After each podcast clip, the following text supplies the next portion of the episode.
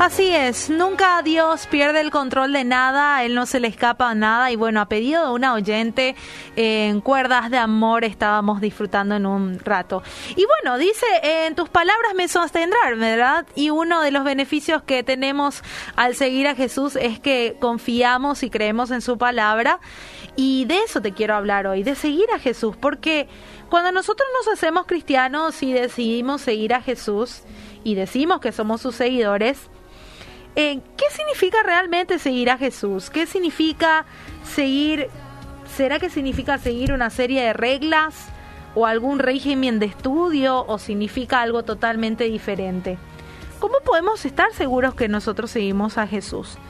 Porque seguir tiene que ver con escuchar, con entender las direcciones que se nos den hacia dónde ir al decidir ser cristianos el Espíritu Santo también viene a vivir con nosotros y siempre eh, nos está guiando. Por eso tenemos que estar pendientes en constante conexión con Jesús y aprender también a escuchar la voz del Espíritu, la voz de Jesús, porque esa es la clave para llegar a ser un buen seguidor de Jesús. Ahora te pregunto, ¿en qué plano estás? ¿En qué nivel estás de ser un buen seguidor de Jesús? La verdad es que no tenemos que estar esperando señales. El Espíritu Santo siempre nos está invitando a Jesús, que es el buen pastor. Y eso nos dice su palabra en Juan 10, 2 al 4, que dice, el que entra por la puerta es el pastor de ovejas. El portero le abre la puerta y las ovejas oyen su voz. Llama por nombre a las ovejas, las saca del redir, y cuando ya ha sacado a todas las que son suyas, va delante de ella y las ovejas lo siguen porque reconocen su voz.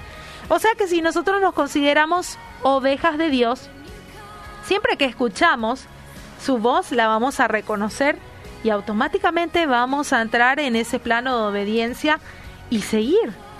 Pero ¿cómo saber si vos le estás siguiendo a Dios? Porque seguir a Jesús es una decisión que tomamos y sí tiene que ver con el escoger obedecer un estilo de vida, un comportamiento basado en nuestra fe. Podemos saber si estamos por el buen camino siguiendo a Jesús por los frutos del Espíritu. Si estamos experimentando ese amor, esa paz, esa paciencia, estamos yendo por el buen camino. Pero sin embargo, si estamos con ira, resentimiento y hasta envidia, estamos yendo al sentido contrario. En Deuteronomio 31.8 dice, el Señor mismo marchará enfrente de ti y estará contigo. Nunca te dejará ni te abandonará, no temas ni desmayes. ¿Qué tenemos que hacer entonces, oyentes, para ser seguidores buenos de Jesús?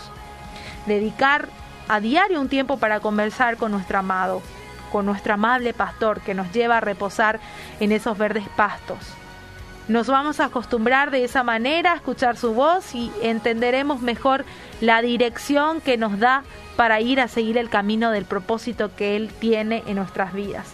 Así que, ¿qué tal si en esta semana dedicamos más tiempo a leer nuestra Biblia, a estar más en oración, a prestar más atención cuando estamos orando, a familiarizarnos con su voz, porque esa es la mejor manera de estar seguros de que seguiremos a Jesús. Y por último te dejo con este versículo que está en Salmos 29.4. La voz del Señor resuena potente, la voz del Señor resuena majestuosa.